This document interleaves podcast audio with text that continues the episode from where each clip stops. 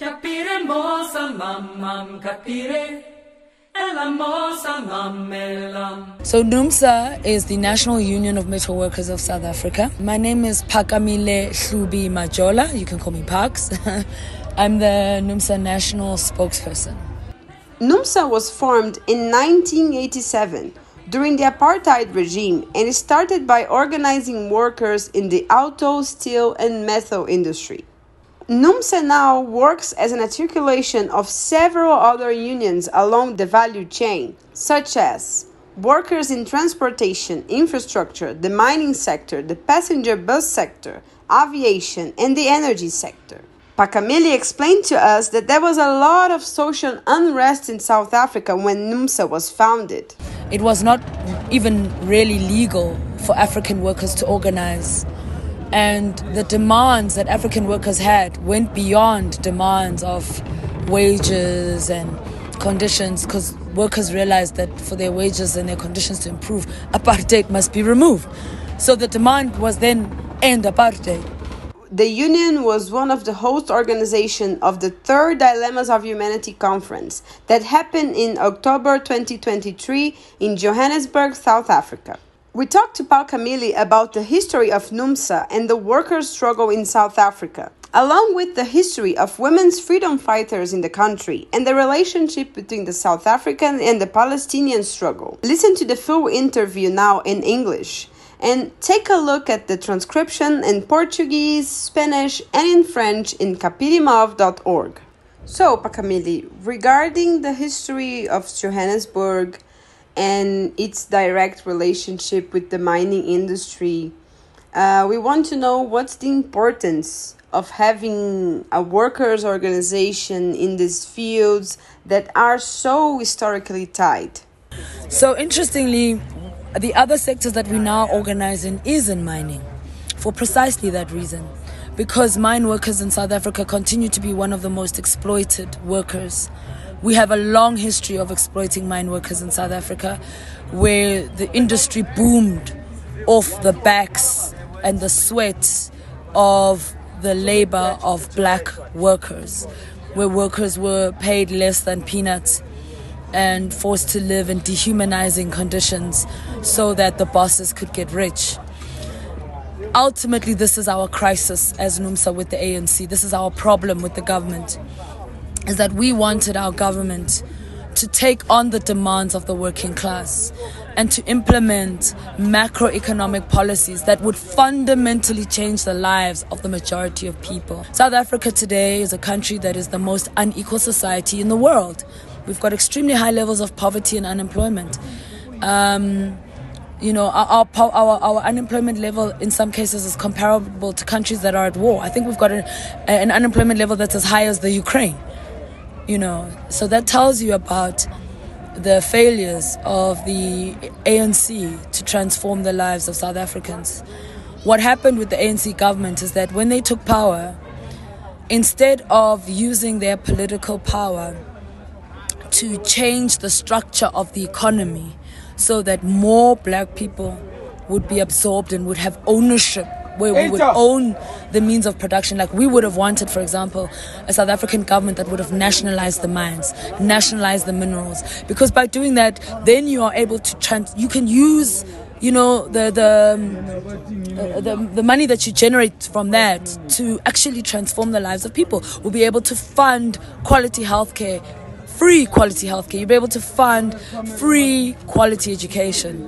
But the South African government, unfortunately, has allowed itself to be dictated to by the IMF and the World Bank and all of these other right wing neoliberal institutions. They have also been privatizing a lot of state owned industries, and many of these state owned industries are actually big employers.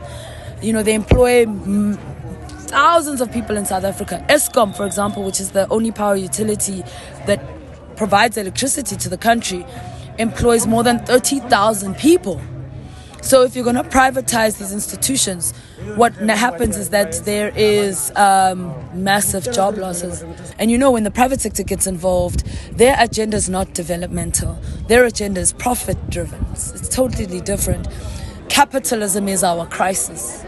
Um, capitalism, which we know is incapable of transforming the lives of the majority of people is worsening the conditions of the very same people who were fighting for improved, just a better life, you know, uh, after apartheid. During the Dilemmas of Humanity conference, NUMSA distributed those t shirts with Winnie Mandela's face on it.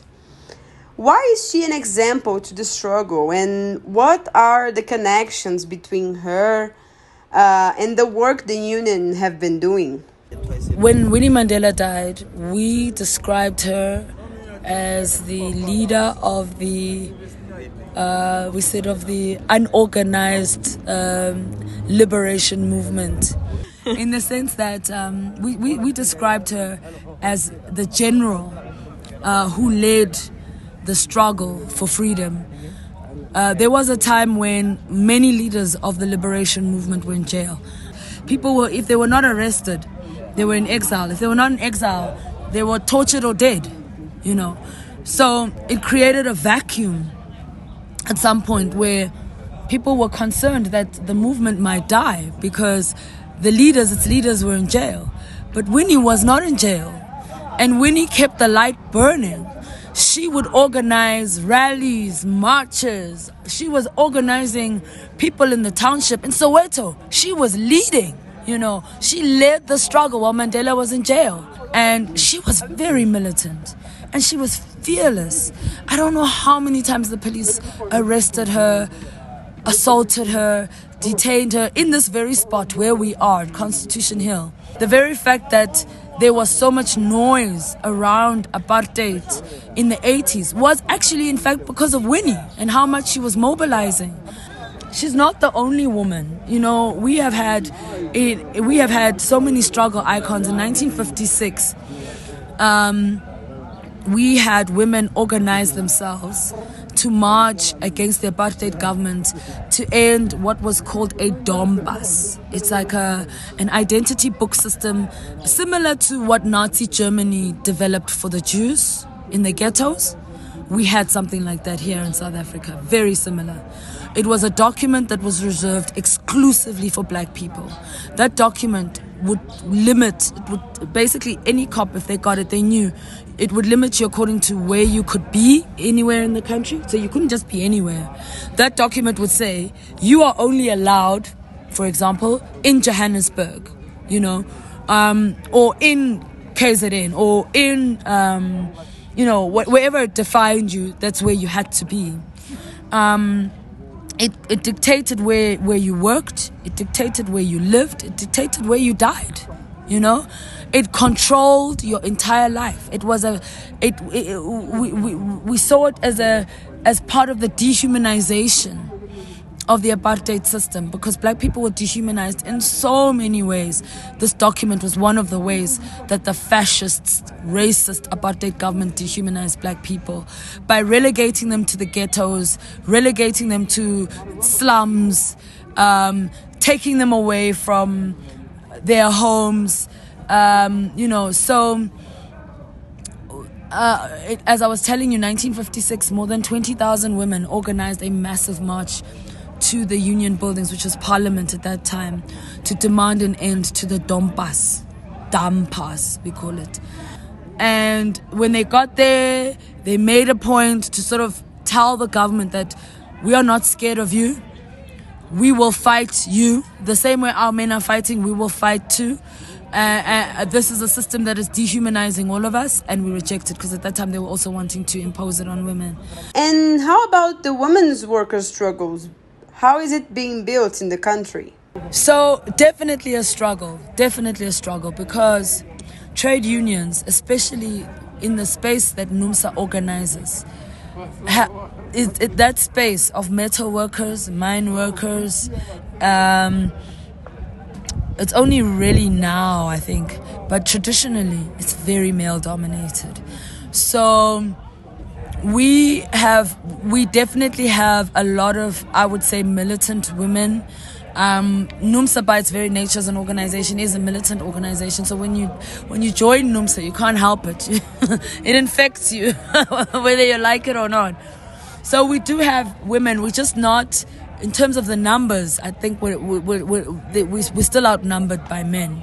And that's something we need to change. Now, what are the demands of women? The demands of women often are, uh, like all women everywhere, we, we, we want the freedom to be safe. We want to be safe in, at work. We want to be free from harassment. We want equal opportunities, the same opportunities that are given to men. We want those opportunities too. Um, we want work, uh, equal pay for equal work, you know, for work of equal value. Um, so these are the demands that we are fighting. Today in South Africa, uh, women, and particularly black women, are among the lowest paid in, if you're comparing. In 2018, 2019, workers at NUMSA went on a strike at a mining company called Lanxess. Lanxess is a multinational mining company. I think it's owned by Germans. And what triggered the strike was that a female employee was being sexually harassed by one of the security managers on the mine.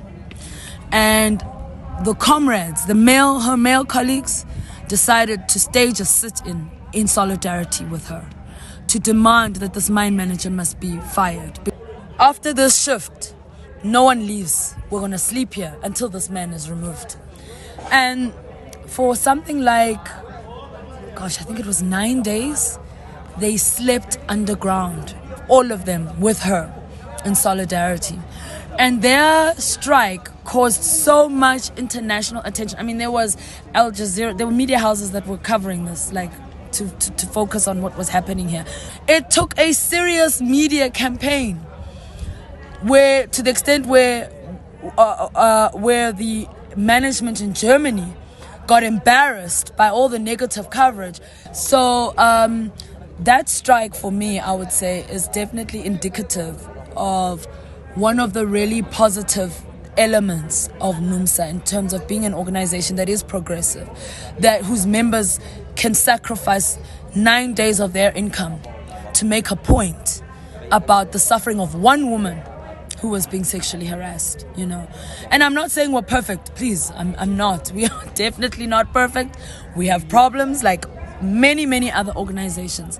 But we are an organization that has got very strong principles when it comes to the protection of women, the protection of LGBTQI communities, um, the protection of immigrants, because our ideology as a trade union is rooted in, in socialism and can you tell us how the struggle for the liberation of South Africa and the Palestinian struggles are related?